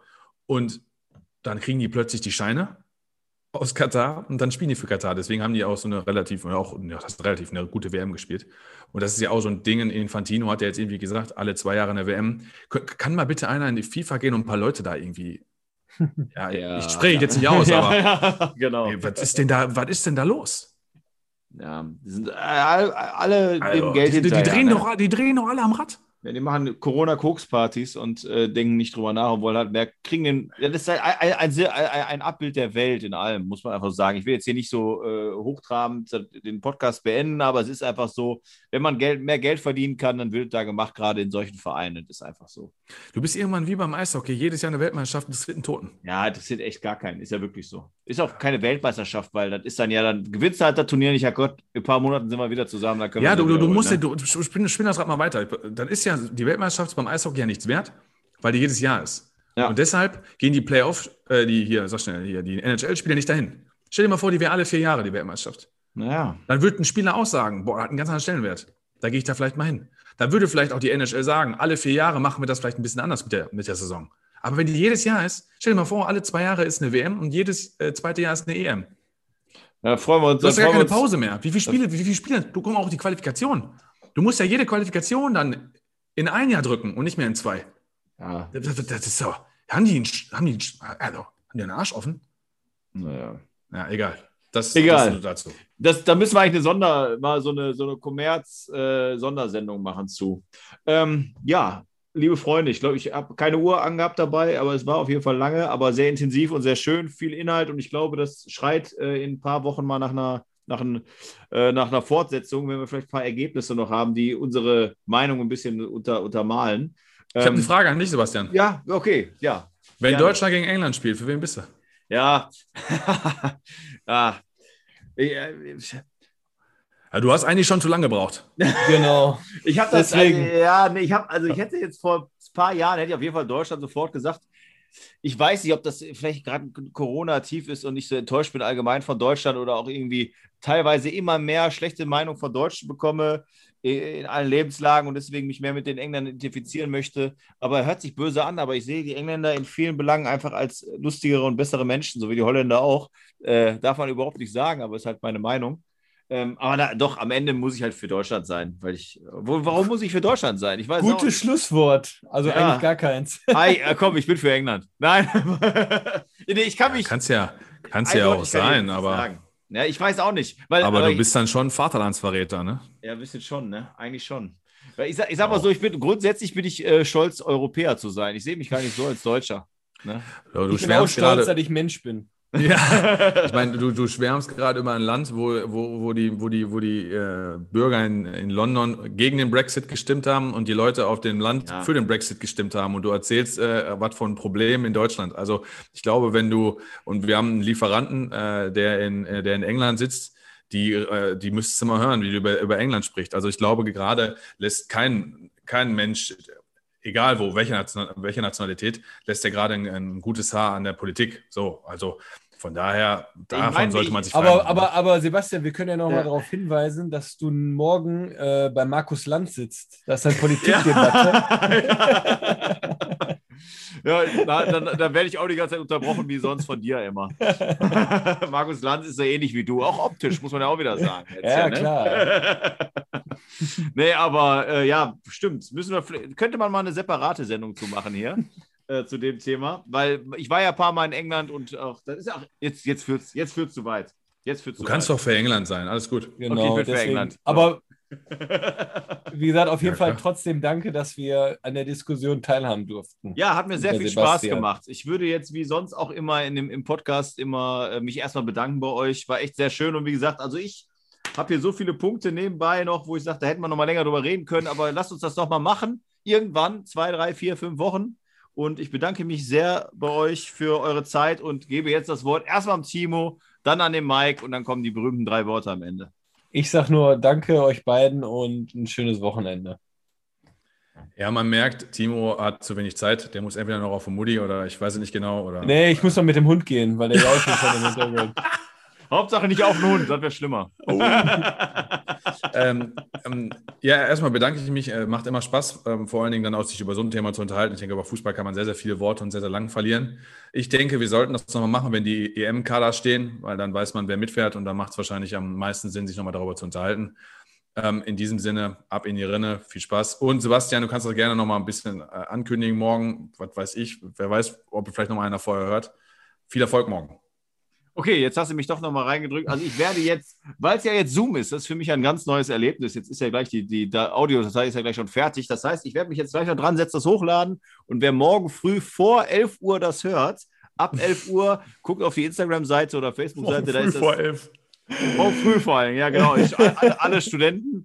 Ähm, ich bin bei Lagol im, äh, in einem Twitch-Talk drin. Äh, ja, Link wird dann bei uns auf der Seite stehen. Ähm, also wäre schön, wenn er mich da äh, auch nochmal über England sprechen hören wollt, dann bitte morgen einschalten. Aber das, auch speziell über den Brexit, oder? Natürlich, nur Politik. Das, wolltest, du, wolltest du Breakfast sagen, oder was? Breakfast. Jetzt lass mich meine drei berühmten Wörter sprechen. über Bed and Breakfast wollte er reden. Ja, auch eine gute Band gewesen auch. Nein. So, das ist Enfield.